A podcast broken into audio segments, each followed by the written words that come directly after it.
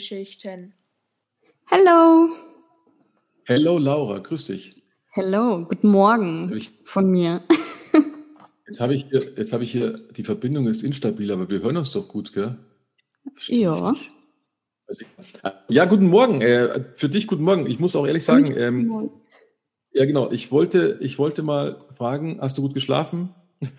Ja, ich habe gut Schön. geschlafen. Und ich bin, ich bin tatsächlich bei jeder unserer Aufnahme immer ein klein bisschen neidisch, Ah ja. weil du noch den ganzen Sonntag vor dir hast. Oh ja. Und ich, und heute darf ich nämlich, heute darf ich die Ehre kochen dürfen. Ähm, und ich quasi nach unserer Aufnahme, trotz 27 Grad, die wir gerade im Augenblick haben, in die Küche gehe und zum Kochen anfange. Ist der Tag schon rum, weißt du, weißt du, wie es ist? Dann isst du essen, dann schaust du ein bisschen doof und dann Ja. gehst du schon fast ins Bett. Und du hast Ja. noch den ganzen Sonntag. Ich meine, das ist natürlich jetzt eine Milchmädchenstellung, weil du hast deswegen auch nur zwei Tage Wochenende. Aber, aber es fühlt sich für mich immer so an, weißt Ja. du? Ja, das stimmt Ich schon. das ja, stimmt ich rufe ja, ruf ja quasi in der Vergangenheit an gerade Ja. Mhm. und du in Mhm. der Zukunft. Du Ja. sprichst mit der Zukunft. Wie geil ist das denn? Ja, stimmt. Ich wollte gerade sagen, du sprichst doch mit der Zukunft. Nee, nee, aber du sprichst ja mit der Vergangenheit. Ich spreche mit der Vergangenheit, ja genau. das ist schon so ein komisches Konzept. Das ist Ja, echt so ein komisch, komisches Konzept. Aber ja, Ja. mei. Deswegen sagt Deutschland immer, wir sind quasi Amerika. Mhm. Okay, alles klar. Ihr seid rückständig, rückständig. Und deswegen ist Asien ganz weit vorne. Jetzt macht das alles Sinn. Jetzt macht, jetzt macht es Sinn, genau. Ah, das war ein Schmuck. Laura, ähm, Film des Tages. Oh, du Der hast ist ja einen gell? grandiosen Film ausgesucht. Der ist geil, oder? Der ist ist, richtig ein. Hammer. Ja, genau. Und ich hatte das auch noch, ich hatte das auch noch so im Hinterkopf, weil du kannst dir vorstellen, wie lange das her ist, dass ich den gesehen habe. Ich hatte Mhm. den nur irgendwie, irgendwie gesehen, hey, die zwölf Geschworenen, also wir reden über die zwölf Geschworenen. Mhm. Ähm, der ist mir irgendwie so diese, bei diesem Filmsuchdings auch dachte, mir, hey, der war doch ziemlich cool.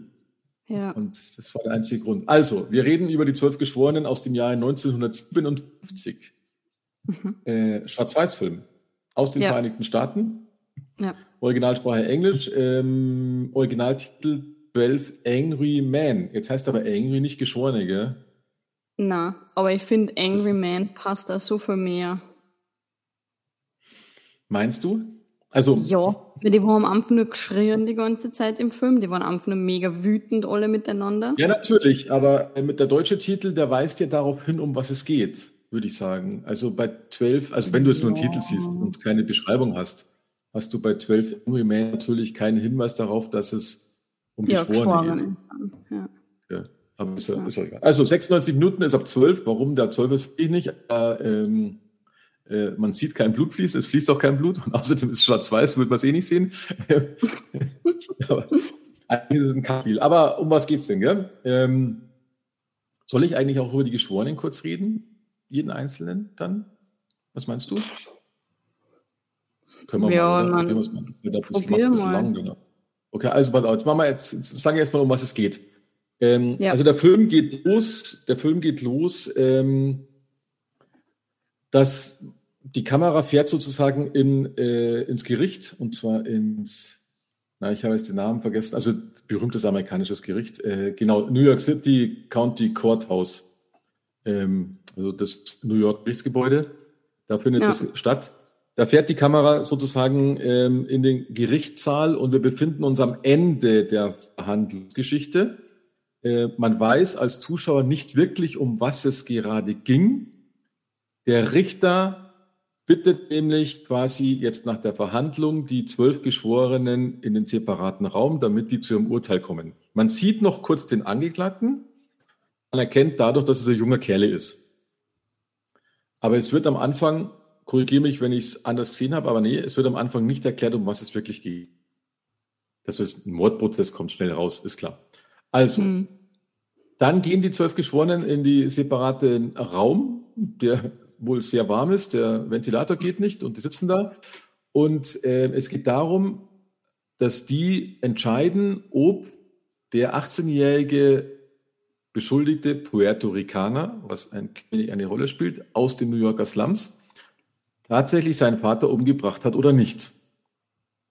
In der Zeit, in der wir uns befinden, ist natürlich so, wenn die Geschworenen sagen, er ist schuldig, dann kommt er auf den elektrischen Stuhl, der kleine Bur.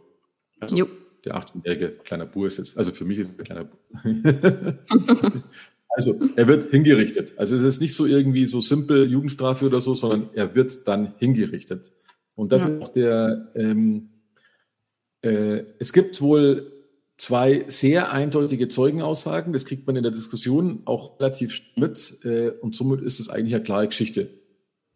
Ist auch der Gedanke der meisten Geschworenen, dass das Thema relativ schnell erledigt ist und dann kann sagen, er ist schuldig und wir gehen nach Hause. Also ja. man braucht keine lange Beratung. Jetzt stimmen die Geschworenen als erstes, äh, stimmen die natürlich dann relativ schnell ab. Dummerweise ist ein einziger Geschworener, und zwar der Geschworene Nummer 8, der plädiert für nicht schuldig und die anderen elf sind davon überzeugt, dass er schuldig ist und plädieren für schuldig. Man muss aber natürlich nach amerikanischem Recht müssen die einer Meinung sein. Es darf ja. keine Zweifel an dieser ganzen Geschichte geben. Ähm, auch der Geschworene Nummer 8, also Nummer 8 ist wichtig, äh, die, die Schauspieler oder die, die Personen, die Geschworenen, die haben keine Namen, die haben nur, ich bin Nummer 1, bin Nummer 2 und so weiter. Also deswegen ist nur der Geschworene Nummer 8, der Geschworene Nummer 9 und so weiter. Der sagt natürlich auch, er weiß es nicht, er ist sich, er ist sich aber halt einfach nicht sicher. Also er kann nicht sagen, ob der Angeklagte unschuldig ist, aber er kann auch keine eindeutige Schuld erkennen. Und er will Gunst des Menschenlebens einfach nicht vorschnell äh, seine Entscheidung fällen. Dann ging es los. Wir befinden uns in einem Kammerspiel, also die gesamte Film findet statt in diesem Raum und wir hören nur diesen Geschworenen bei ihrer teils lautstarken Diskussion zu. Man kriegt dadurch relativ schnell raus, dass die unterschiedliche Ambitionen haben, unterschiedliche Meinungen. Es geht bis zum Rassismus ähm, ja. und, und andere Themen. Ähm, gehe ich aber gleich darauf ein. Und so ist dann so äh, quasi, also wie gesagt, jeder Geschworene hat äh, anderes Motiv. Die sind sehr daran interessiert, die meisten zumindest sehr daran interessiert, dass die Beratung schnell vorbei ist und drängen halt eben darauf, dass wir als zwölf Personen sagen, er ist schuldig.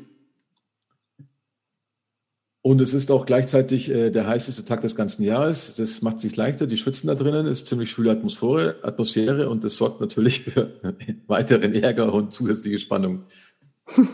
Jetzt, jetzt äh, generiert natürlich oder, oder rekonstruiert der Geschworene Nummer 8, obwohl er alleine da steht mit seiner Meinung, äh, rekonstruiert er sehr genau den Fall und kommt mit immer weiteren Ungereimtheiten ähm, nach vorne.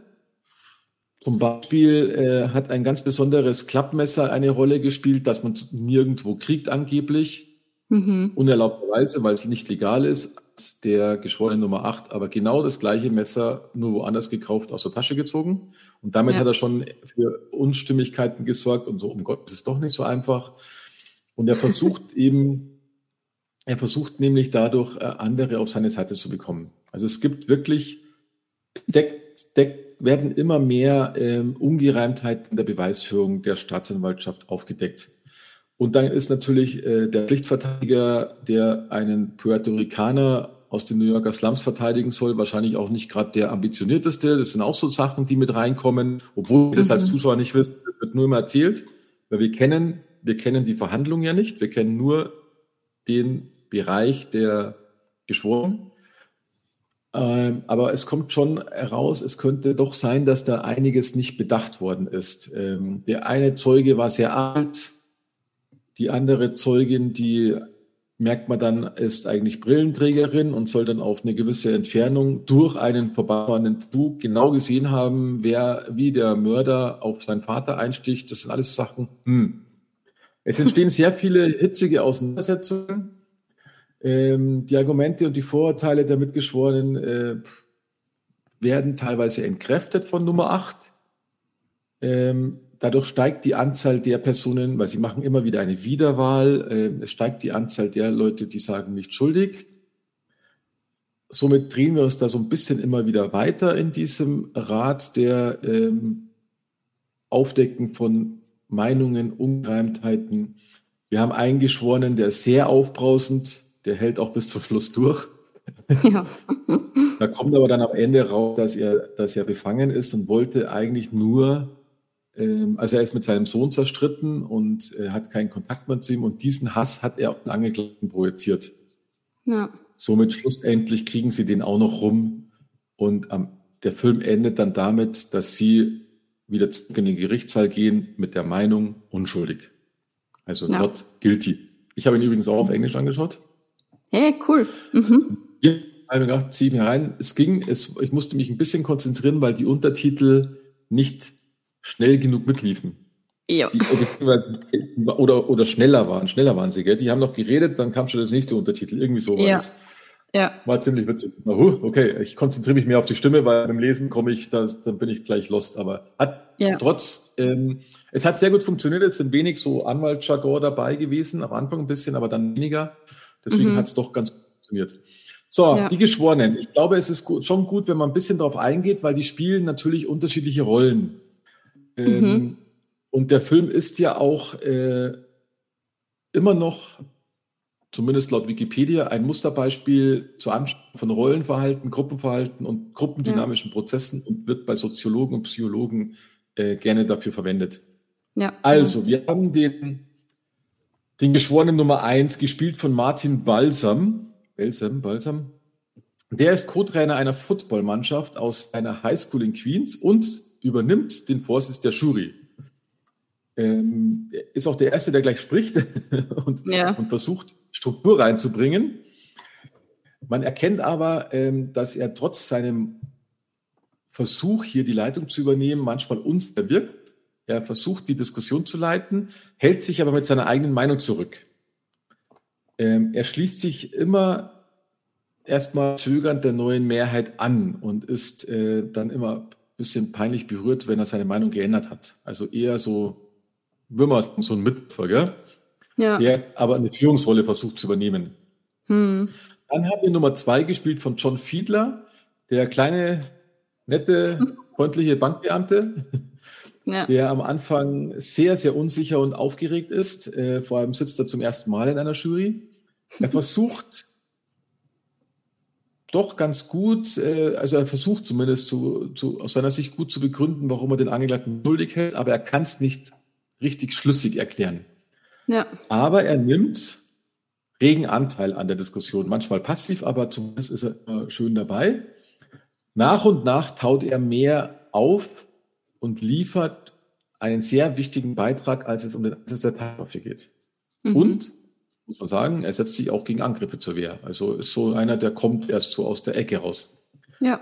Die Nummer drei, gespielt von Lee J. Cobb, der ist eher der spielt öfters so Leute oder spielte, die leben ja alle, glaube ich, nicht mehr. Ähm, ja. Ein grobschlächtiger, aufbrausender Mann, der mit harter Arbeit sich eine Firma aufgebaut hat. Ähm, er wollte seinen Sohn ebenso mit Härte erziehen, bekommt man dann nach und nach mit. Ähm, und hatte aber einen handgreiflichen Streit mit seinem Sohn und deswegen keinen Kontakt mehr. Diese Wut und Enttäuschung projiziert er auf den Angeklagten und will ihn deswegen dafür verurteilt sehen. Also er ist bis zum Ende für schuldig. Aus diesem ja. Grund.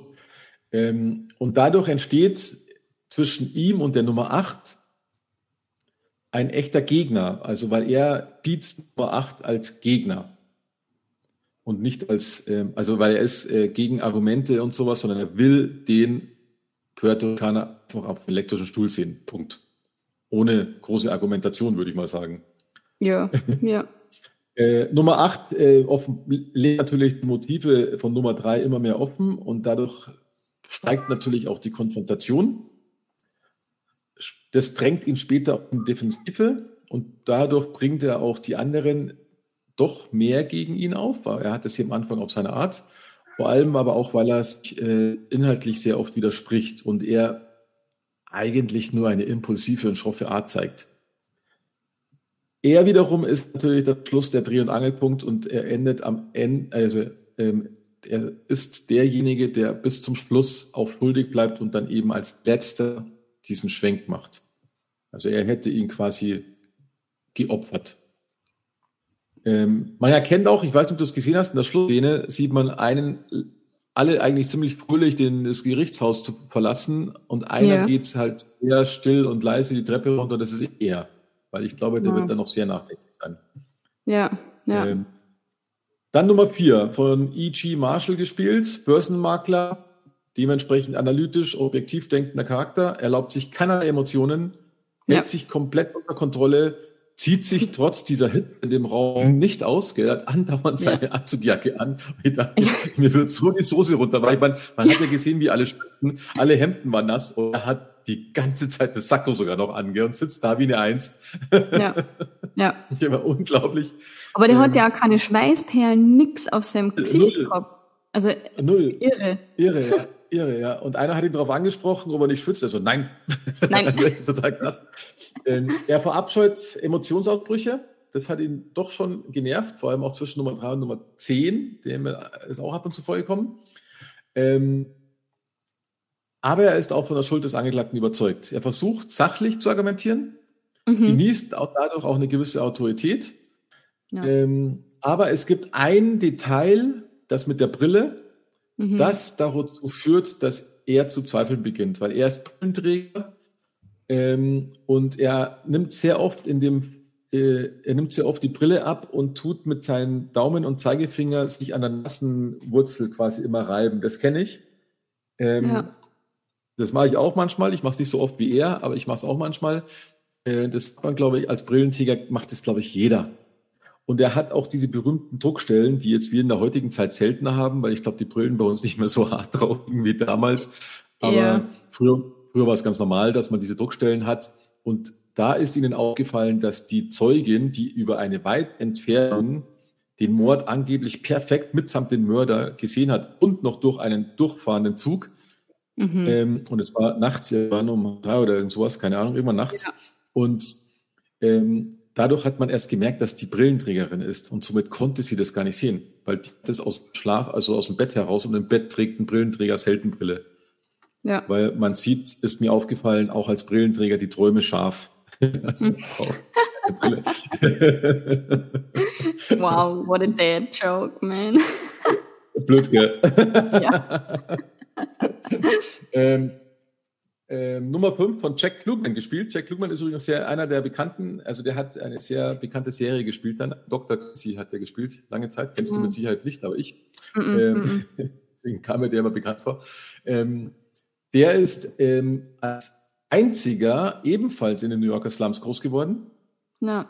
Und der hat deswegen am Anfang war er sehr lange still, aber er hat dann immer eher auf diese Vorurteile reagiert, die auftauchten, weil viele ähm, wollten ihn einfach nur verurteilen.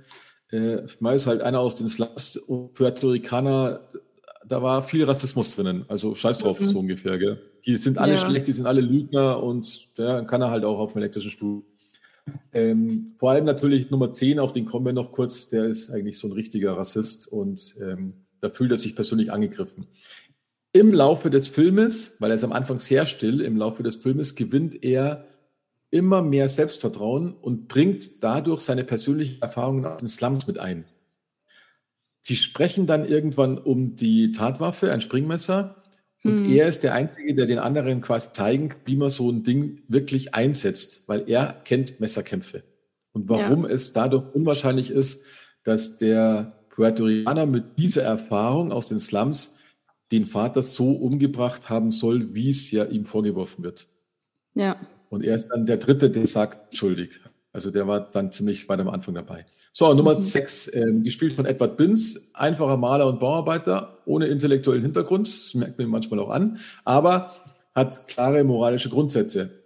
Ähm, deutlich erkennt man das äh, mit seinem Respekt vor dem Alter des Kreisen Jurors Nummer 9, da haben wir nämlich einen älteren Herrn dabei ja. und den unterstützt er da eben manchmal und weist andere zurecht. Ansonsten hält er sich eigentlich zurück, würde ich mal sagen. Glaubt auch an die ja. Schuld des Angeklagten, lässt sich aber überzeugen. Aber ja. sonst ist er besser Platz, würde ich sagen. Ja. Ähm, Nummer sieben gespielt von Jack Warden, der ist Handelsvertreter für Marmelade und hat 27 1000 gemacht, nur noch Marmelade. Ganz ja. stolz erzählt. Ja. Vielleicht waren es 23, ich weiß es nicht, aber ja.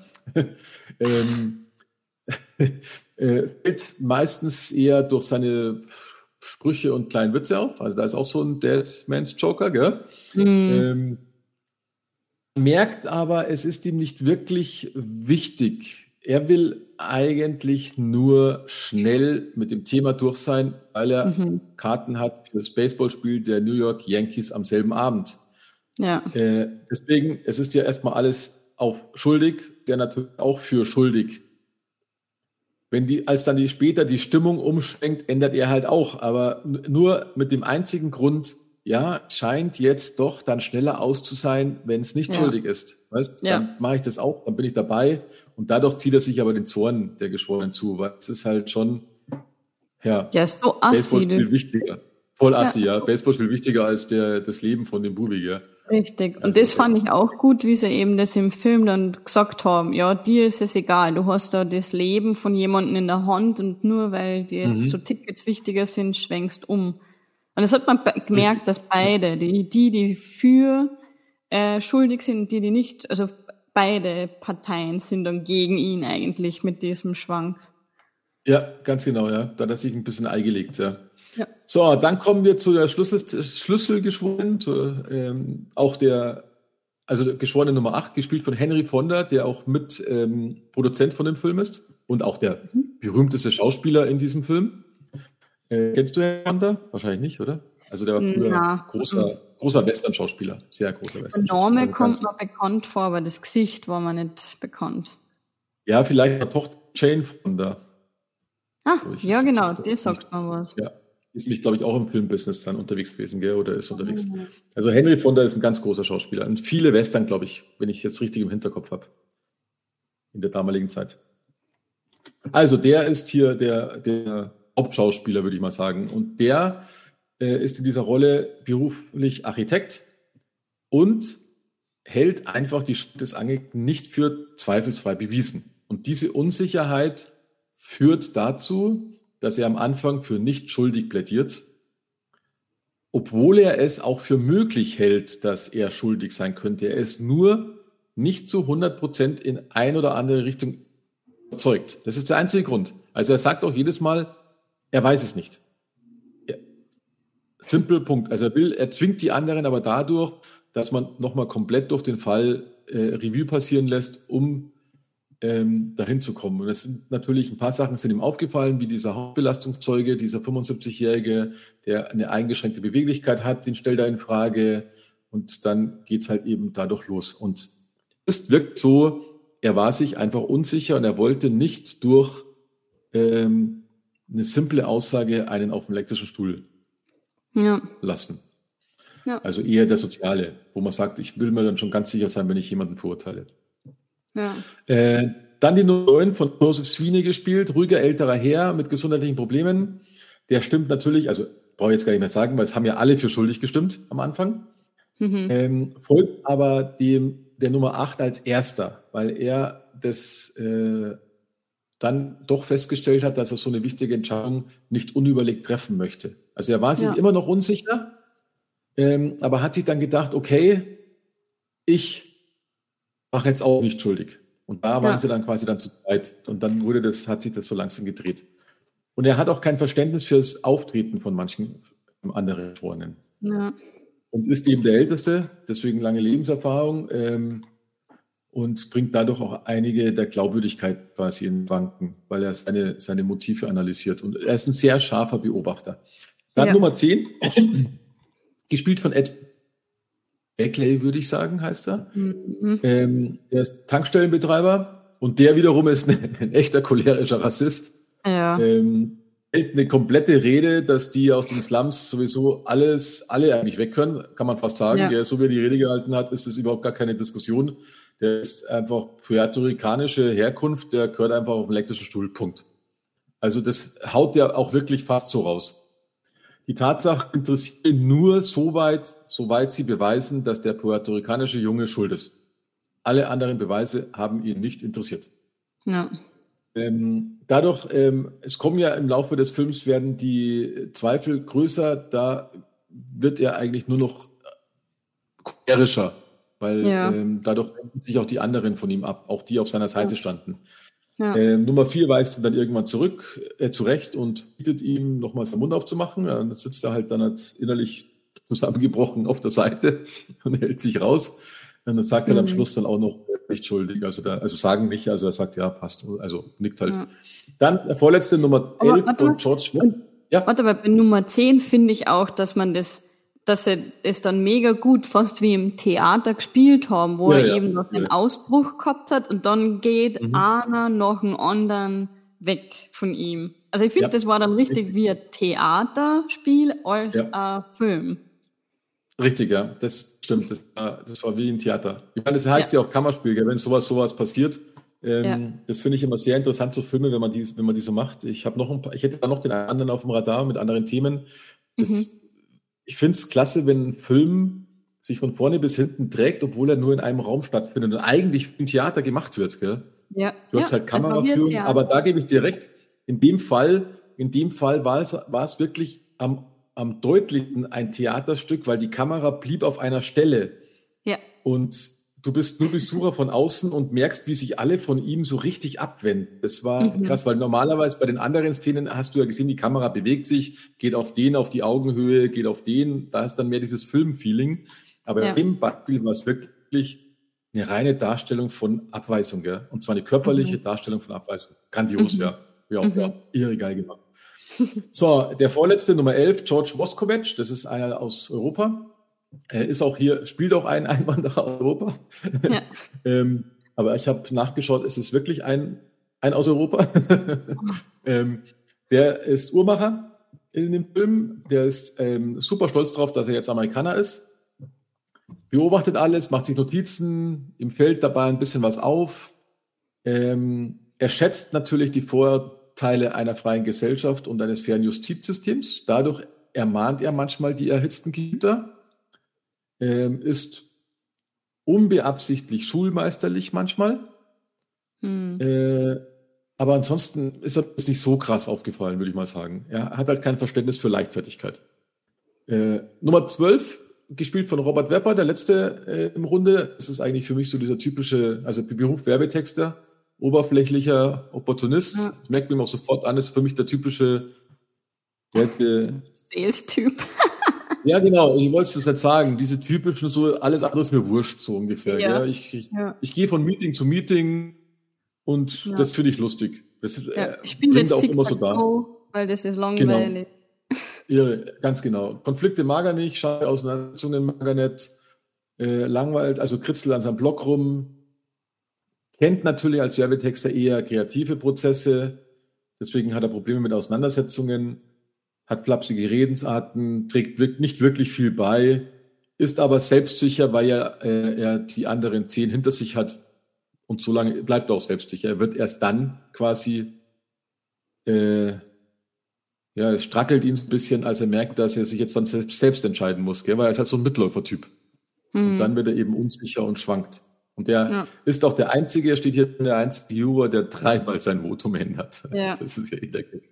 Yo, that's it. Ähm, wie gesagt, der Film ist ähm, ein Kammerspiel und äh, Produktion von Henry Fonda. Henry Fonda spielt auch die Hauptrolle, er spielt den Geschworenen Nummer 8. Der Film war finanziell ein Flop. Ja. Ist aber jetzt, ähm, glaube ich, einer der wichtigsten Filme in diesem Bereich und hat auch, wurde, glaube ich, viele Nominierungen bekommen, viele Preise bekommen, aber für Henry Fonda war es, finanziell war es eigentlich ein Flop, obwohl der Film meiner Meinung nach grandios ist. Ja. Oh ja. Also ich habe mich hat es gewundert, dass ich von dem davor nie was gehört habe, weder im Studium oder bei diversen Ausbildungen. Was mhm. mich echt wundert, weil eigentlich für Gruppendynamiken ist es ja das, der Film schlechthin eigentlich. Stimmt, ja. Und ich meine, der ist ja, ich meine, wir reden hier von einem Film von 1957, ja, ja. Äh, in Schwarz-Weiß, aber du schaust den an und denkst dir, ja, passt immer noch. Ja. Wie die Faust aufs Auge, da hat sich ja nichts ja. geändert. Na. Es ist mega emotional und gut gespielt worden. Ah, man voll geschrien, weil der Stefan dann einmal gesagt hat, ja, warum schreinten die die ganze Zeit? Dann sage ich, mhm. ja, es ist halt, es sind wütende Männer, die was halt keinen Bock haben bei der Hitze in so einem äh, das ist auch so authentisch, gell? Das ist voll ja. authentisch gewesen. Ja. Ich habe auch gelesen, dass sie tatsächlich die, ähm, bevor sie zum Filmen angefangen haben, sind die sieben Stunden lang in dem Raum gesessen zum Üben, zum Rehearsal ah, okay. quasi. Und erst dann ist angefangen worden zum Drehen weil sie mhm. eben wollten, dass dieses klaustrophobische eben, du huckst nur in dem Raum, du kommst nirgends weg, das wollten sie eben dadurch ja. Ähm, erschaffen. Und man merkt da bei den Kameraszenen, dass sie am Anfang von weit weg und du während dem Film wird immer enger, es wird immer näher, die Kamera sind dann diese Gesichts, wo du nur das Gesicht siehst ähm, und dann zum Schluss geht's wieder raus. Also ich finde mhm. erst durchs Lesen, also von dem ist mir es eigentlich aufgefallen, ähm, dass, dass ja, das stimmt. Ja. Dass sie immer enger worden sind und immer wütender worden sind dann nämlich auch. Ja, stimmt, der spielt auch mit uns, der Film. Gell? Das ist ziemlich geschickt gemacht mhm. gewesen, dass man dann immer näher, also immer mehr Bezug zu den Personen bekommt. Das, das ja. definitiv. Ist dir aufgefallen, dass keine Frau spielt? Ja, ist mir aufgefallen. Ich gehe mal davon, ich, ja, ist klar, dass dir das auffällt. ich gehe mal davon aus, äh, das ist nämlich ein ganz interessantes Seitending. Ich, äh, es wird wahrscheinlich, ich meine, 1957, wahrscheinlich war das da schlicht nicht Usus, dass eine Frau in der Jury hockt, aber ich weiß es jetzt nicht. Vielleicht ja. ist aber ich habe mich, Grund, ich hab mich gewundert, warum gibt es dann ja. eine Damentoilette in dem Raum? Ja, aber das ist natürlich die Frage. Ähm, genau. Das, nein, das wird sich jetzt mir nicht stellen, weil ich ähm, ist halt für mich einfach ein Raum, der kann ja für alles verwendet werden. Muss ja nicht ein, ein zwingender Juryraum sein. Ach so, ja, ich hätte schon als Juryraum eigentlich gesehen. Na, und wenn also so hätte ich jetzt, Männer ich, sein dürfen. Sicher, genau, ich wieder anders. Ähm, aber aber es, es wäre echt interessant, weil du hast recht, entweder war es ein Versehen oder aber ähm, man durfte nicht. Oder also eine Frau durfte nicht, aber 57 ist halt schon noch sehr. Da, ich weiß gar nicht, seit wann Frauen wählen dürfen.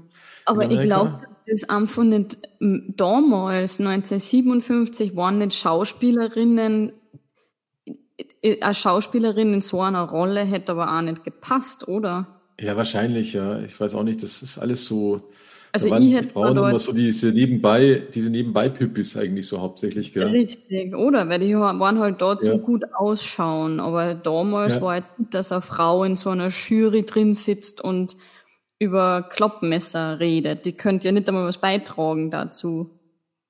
Deswegen glaube also ich, auch, dass ja. es auch in, dass es in der Realität auch so war, dass da wahrscheinlich gar keine Frau in der Jury sitzen durfte, vielleicht. Na, ich glaube auch nicht. Also, weil Ihr habt halt hm. da nichts zu melden. Weil die Zeugin halt, aber die war halt in. Ich meine, die hat man, hat man die überhaupt irgendwann gesehen? Weiß ich nicht. Ähm, nee. Aber ja, könnte man ja irgendwann schauen, das weiß ich jetzt nicht.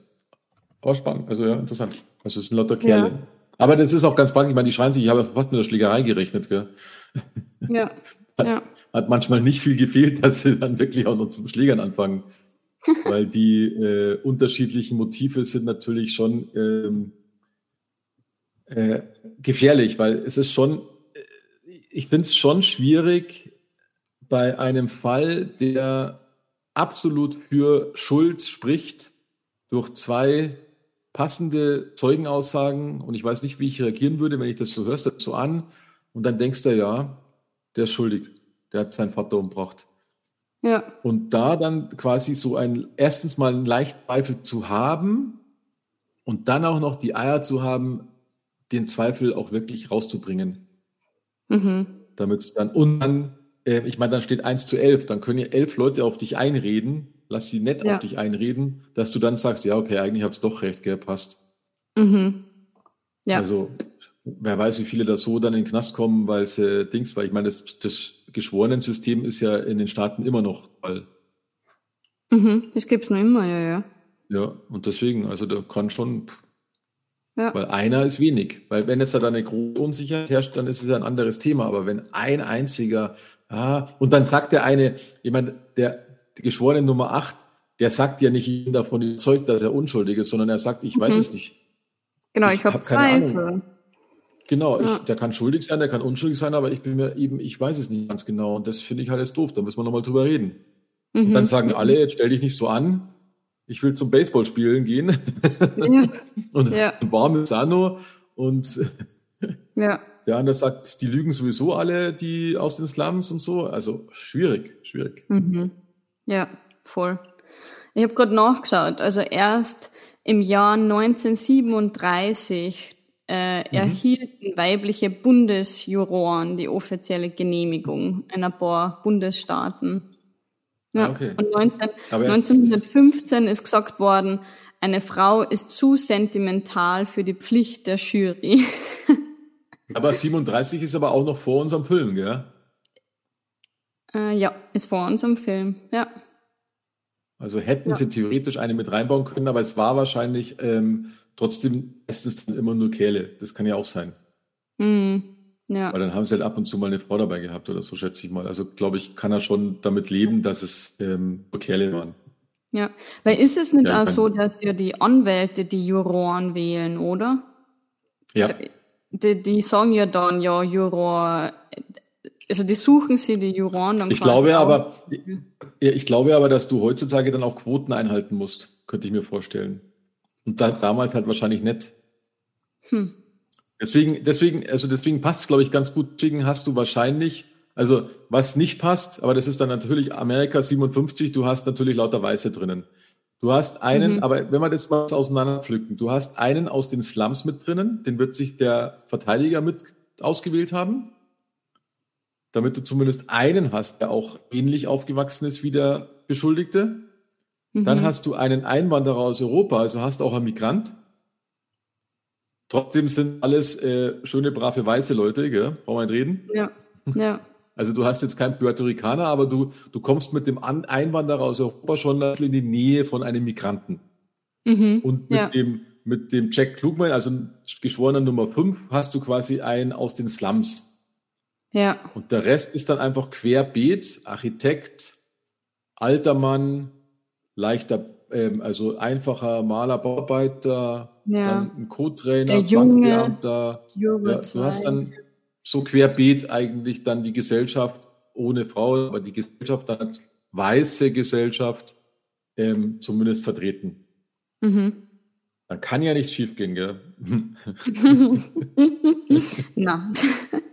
dann hast du auch noch weiße Zeugen, die sagen, der war's, und dann hast du einfach verloren. Scheiße. Ja. Aber ich fand es wirklich gut, auch, ja. wie sie oder wie der Juror, Juror Nummer 8 äh, sachlich an die ganzen Sachen herangegangen ja, ja. ist. Er mhm. hat das alles widerlegen können mit den mhm. alten Mann, dass der ja ein hinkendes Bein hat, dass er das dann wirklich ausgemessen hat, um es wirklich visuell auch zu sagen, hey, in 15 ja. Sekunden ist es nicht möglich, dass der ähm, zum, zur Haustür gegangen ist, ins Treppenhaus und ihm zu sehen. Und das finde ich echt auch mit dem Zug, der vorbeifährt. Wie lang dauert es, bis dass ein Zug vorbeifährt? Mhm. Mega laut, richtig. Also du kannst keinen Schreien hören. Und das ja. finde ich einfach die Herangehensweise so sachlich. Da kann man echt was lernen. Da eben in jetzt an heute im, im Job mit deiner Familie sachlich herangehen, Emotionen weg und nur sachlich ja. schauen, ist es möglich, macht es Sinn. Richtig, und er ist auch immer so geblieben, gell? Er wurde ja, er wurde ja angeschrieben. Mhm. Alles ja. und er ist immer, er ist immer exakt so geblieben. Und das, das wenn du ja. kannst, das ist, da holst du schon viele raus, weil du immer dann, äh, du stehst alleine da, du stehst als, lässt dich nicht mit aufpausen da und bringst die anderen unter Umständen entweder noch mehr zur Rage oder runter mhm. eben damit. Ja, ähm, richtig. Aber du, du wirst nicht so angreifbar, weil du nicht ähm, verbal mitspielst, sondern ja. und das, das hat er echt, und der hat es ja, der hat es krass gespielt, gell? Also das wirkt ja fast mhm. emotionslos, was der Henry von der da gemacht hat. Ja. also, ich meine, wenn, wenn er so, wenn er so ein grobschlächtiger Kerl vor mir steht und schreit mich an, und du, und du siehst, eigentlich will er dich schon fast umbringen, mhm. auch mit dem Messer dann, wo er auf ihn da, wo man auch ja. dachte, äh, es reicht ihm. Ja. Weiß ich nicht, gell, so ganz still und leise dastehen und so, ja, ja, alles gut, gell. Na, glaube ich auch nicht. Ja, das, das stimmt. Das stimmt. Ein total ja. geerdeter Mensch. Ja, voll, gell. Und, aber, aber auch, es ist ja wirklich auf jede Nuance geachtet worden, weil als der wieder aus, wo das Dings, er hat dann zu ihm auch geschrien, I will kill you, I will kill you. Und ja. vorher ging es ja auch darum, dass der Junge gesagt hat, I'm going to kill you. Mhm. Ähm, und äh, da haben sie ja gesagt, wer sagt, macht er das auch. Weißt Ja. Und genau. er, er, hat ja sachlich gesagt, nein, manchmal sagt man sowas einfach. Mhm. Und dann später sagt genau derjenige, der sagt, ähm, er hat gesagt, ja. er will den umbringen, sagt genau dasselbe zu einem Jurymitglied, gell? Ja. Also. Ja. Unfassbar. Also der hat wirklich, wirklich auf alles drauf gehört. Mir hat super Spaß gemacht, den wieder zu sehen. Ja, voll. Voll. Echt grandios, ja. Mhm. Also okay. gern weiter ja. so Filme, wenn es über welche drüber stolperst. Also ich habe, äh, ich muss halt überlegen, ich meine, ich springe immer wieder ein bisschen, aber ich weiß, ich habe mhm. ich hab viele ähm, Schwarz-Weiß-Filme, die mich die mich geflasht haben damals, also auch an mhm. Themen und sowas, weißt.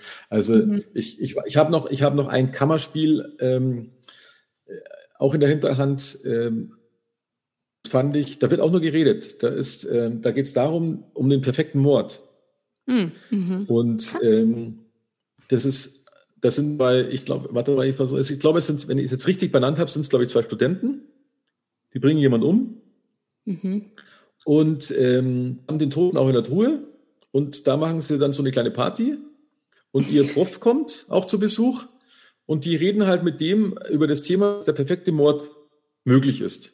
Und du als Zuschauer weißt ja, dass in der Kiste eine, eine Leiche drin ist, gell? Mm. Und der Film ist auch nur in diesem Raum, so viel ich weiß. Und es ist der ja. erste Film, ähm, aber das, das ist, jetzt erzähle ich ja jetzt schon was, was ich weiß. Ähm, das ist der erste Film, der ähm, so tut, als ob es keinen Schnitt gibt. Das hat nämlich, also der ist vom Hitchcock, der Film, ich weiß jetzt aber den mhm. Titel nicht auswendig, ähm, da geht sogar die Kamera am Anfang so durchs Fenster rein in, in, diesen Raum, weil das Einzige, wo du von außen siehst, weißt, und dann geht es halt in diesen Raum rein und selbst ja. in dieses, durch dieses Fenster durchgehen, wirkt, als ob da nichts geschnitten worden ist, weil da hat der Hitchcock irgendwas ausprobiert. Und ja. das ist ja ah. auch krass, weil du, ein Film hat ja immer irgendwo einen Schnitt. Mhm, und mhm. da ist die Kameraführung so gemacht, dass es nicht, also angeblich, ich werde das nächste Mal ganz bewusst drauf schauen, ich habe das dann irgendwann mal gelesen, ähm, und da werde ich das nächste Mal ganz genau darauf achten, ob das wirklich so ist, dass man kein Gefühl eines Schnitts hat. Einmal weiß ich, geht die Kamera in einen Schatten rein ah, und schwenkt mhm. dann quasi rum. Ich meine, das ist natürlich dann ein offensichtlicher Schnitt, weil es ja. wird dann kurz dunkel, weißt du, logisch. Ja, ja, aber, aber sie macht an der Stelle wieder weiter. Und mhm. deswegen zählt das ja auch. Und das ist echt, also echt muss für damalige Zeit echt witzig gewesen sein. Okay, cool.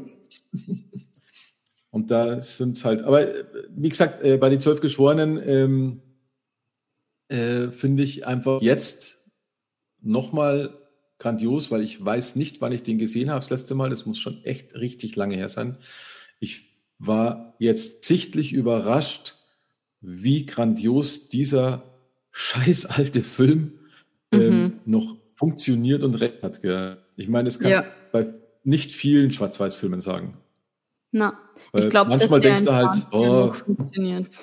Richtig, genau. Ich meine, manchmal denkst du halt, ah, scheiß Technik und oh, und, und das und so und, und die, die, äh, die Wahrnehmung passt nicht mehr. Sicher sagt man jetzt, da fehlt eine Frau, weil wir das so wahrnehmen, weil wir das so sehen, aber das, das stört ja jetzt überhaupt gar nicht. Aber wie die vorgehen, eins zu eins kannst du es wirklich in jeder Schule als, als sinnvollen Film zeigen. Definitiv. Ja. Und danach eine, eine, Arbeit schreiben, ja.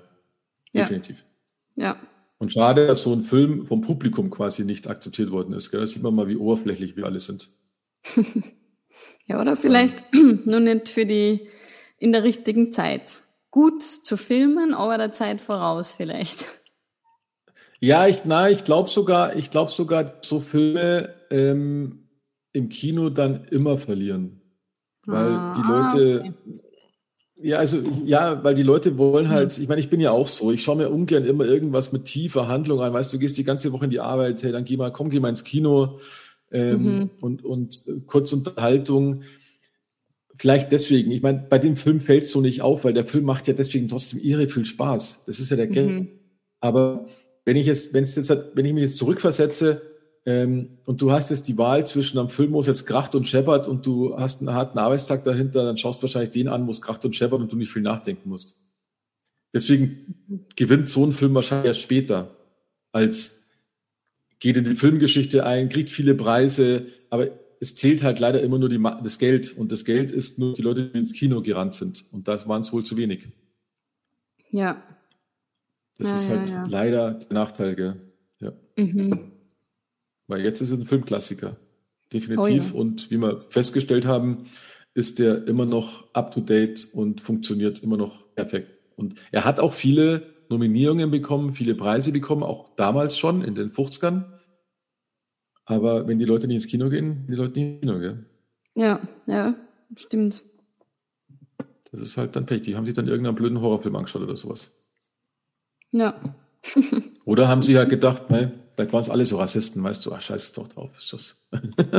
Man weiß ja. es nicht. Na gut, also von mir, ich hatte jetzt Glück, ich wusste nicht mehr, wie er ist. Ähm, somit klare Empfehlung von mir. Mhm.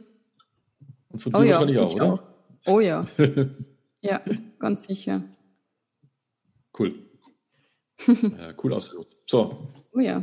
Also, für Hörer anschauen. Anschauen, bedingt. Ja. Ja, ja. Ja. Du Na bist gut. dran. Ich bin dran.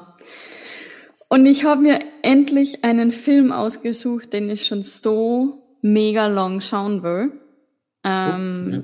und noch nie gesehen habe. Er ist ein Film aus dem Jahr 1972 mhm. und es ist ein Mafiosi-Film. Schon wieder Mafiosi, du hast es mit denen, oder? Wieso schon wieder? Was waren noch? Ja, wir hatten, ja, wir hatten ja, wir hatten, Dings war ein Mafiosi-Film, oder? Der, der mit, mit El Pacino. War das? Das ist schon lang her. Ja, ach so, ja, ähm, Scarface. Ja, genau, das war doch auch ein Mafia-Film, oder? Das war ein Mafia-Film, ja. Und ich meine, du darfst natürlich, weil das, schon, das ist ja schon endlang her. ja, eben, ich wollte gerade sagen, das ist wirklich lang her. Ja, völlig. Ich schaue. Und jetzt wieder Mafio, okay. Und jetzt wieder Mafiosi und wieder mit ihm. Schon wieder mit ihm? Ja. Aber dann ist es ja quasi die Geschichte, oder? Weil Scarface ist ja 83 gewesen. Oder genau. sowas. Also ich glaube Anfang der 80er. Ja, ja. Ey, das war unsere ah, Folge ah, 28. Jetzt sind wir bei Folge ja, genau. 76. Es wird ja wohl Zeit. Ja, ja, klar, passt schon. Ah, nee, alles gut, aber ich, ich habe auch gerade geguckt. Und, aber dann ist Scarface ist quasi aus den 80ern und jetzt kommst du aus den 70ern. Da ne? bin ich gespannt. Dann ist er noch jünger, mhm. das, der Al Pacino. Ja. Ja, schaut ja, aus wie ein Baby. Ich kann nicht. Ja, ich glaube, ich weiß, was es ist, aber das ist noch nicht 100%. Aber ich habe ich hab wenig Mafiosi-Filme angeschaut. Ja. In meinem das ist der Mafiosi-Film schlechthin. Also, Ach, der? Okay. Ja. Dann, ich, dann, dann weiß ich, um was es geht. Also, welcher ist es? ja, ja. Und ich habe ihn eben noch nie gesehen und ich will den jetzt hat er nicht sogar Hat er nicht sogar, ja, hat er nicht sogar mehrere Teile eigentlich? Äh, Wenn es der ist, den ich meine? An zweiten hat er, an dritten hat er, ja, drei, glaube ich. Ja, jetzt haben wir es eh schon verraten, wahrscheinlich fast.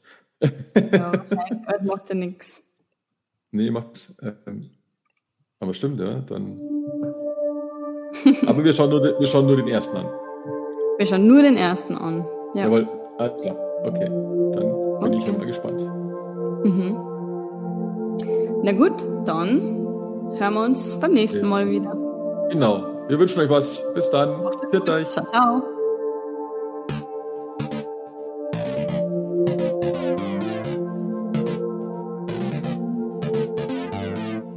Filmgeschichten